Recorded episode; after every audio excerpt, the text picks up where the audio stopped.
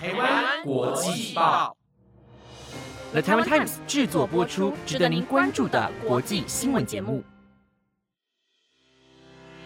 欢迎收听台湾国际报，我是嘉怡，马上带您来关心今天七月十九号的国际新闻重点。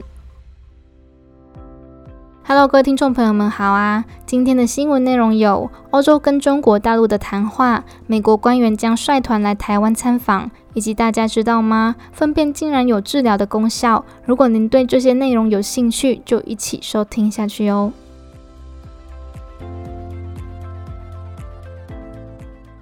首先，新闻带你关心政治的消息。继四月的会谈过后，欧洲跟中国大陆在今天又举行了一场会议，主旨是要商讨供应链、投资跟能源的相关议题。有学者表示，大陆还在适应跟欧洲之间僵硬的气氛，且认为昔日双方皆能得利的景气已经不在。这次的会谈并不会有什么新的进展。上一次的讨论之所以没有结论的主因为中国大陆无法向欧盟保证，他们并不会支持俄罗斯攻打乌克兰。当时双方约定几个月后再进行一次讨论，以找到推进议题的共识，但大陆官方却迟迟没有给出答复。华府智库德国马歇尔基金会的访问学者巴尔金推测，其中原因是北京政府还未能习惯与欧洲的新关系。柏林智库莫卡托中国研究所的分析师朱瑞提则是表示，中国大陆期待能提升国内经济，并加强与欧洲的连结，而也因为新冠疫情还有清零政策带来的冲击，因此中国其实是需要依赖欧美市场的帮忙。但是分析师朱瑞提也说到，就目前北京政府的态度，跟欧盟之间应该是无法能有新一步的展望或者是共识。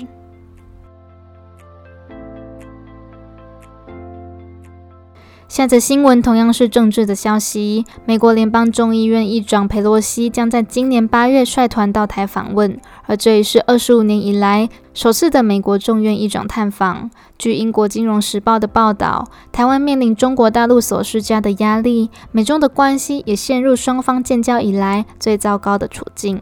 而此次美国众议院议长佩洛西访台的主要目的，就是为了要表达对台湾的支持。而且，美国参谋首长联席会议的主席穆伦在今年就曾经表示，美国不会改变对印度太平洋的关注与支持。大陆外长王毅曾经表示，佩洛西的访台计划是一种恶意挑衅，而也由于现在传出美国总统拜登将会与大陆主席习近平举行线上会谈，因此这次美国官员访台的计划将成为外界所关注的焦点。据消息人士透露，佩洛西此次除了造访台湾，也会前往日本、新加坡、印尼以及马来西亚，并且会位于夏威夷的美军印太司令部停留一段时间。同时，《华南早报》则有在报道中提到，这次美国造访台湾的计划势必会引起北京的不满，或许大陆政府会直接对佩洛西实施制裁，又或者是加强对台湾的军事演习。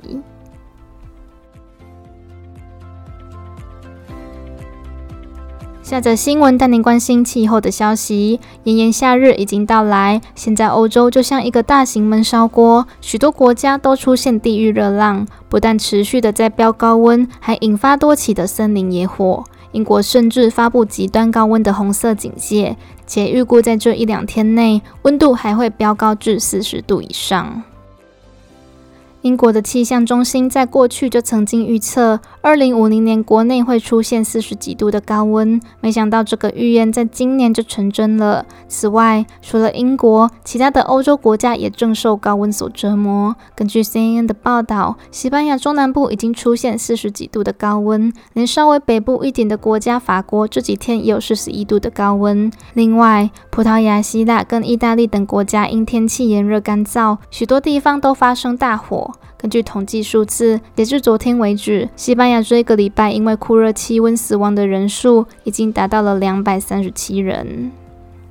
而欧盟有一份调查报告指出，目前欧盟区域中有百分之四十六的地区属于干旱预警状态，有百分之十一处于警戒级别，也就是当地农作已经面临缺水的困境。研究人员警告，缺水和高温正危害法国、罗马尼亚、西班牙和意大利的农作。而根据德国官方公布的数据，从二零一八年开始，气候变迁已导致国家亏损了大概八百亿欧元。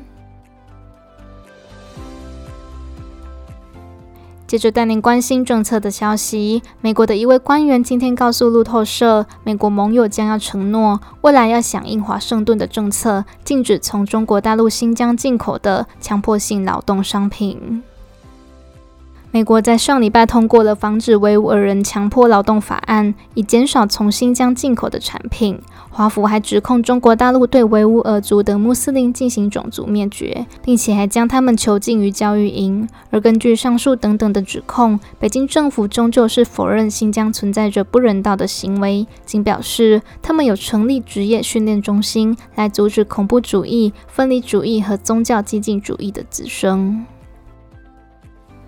而美国劳工部国际事务副次长李西亚在访问中提到，他已经和欧盟以及加拿大的官员接洽，后续将会针对这些强迫性的劳动产品进行商讨。他还表示，现在事情似乎有了一些进展，加拿大在推动法令，欧盟也跟着推动，感觉世界各地都在响应这个政策。而李西亚在谈及供应链时，则是表示，目前有些企业是采取一种故意无知的态度，原因是他们不必了解，所以不知道。不过，随着美国法规对其他国家产生的影响，这种情况也会随之发生改变。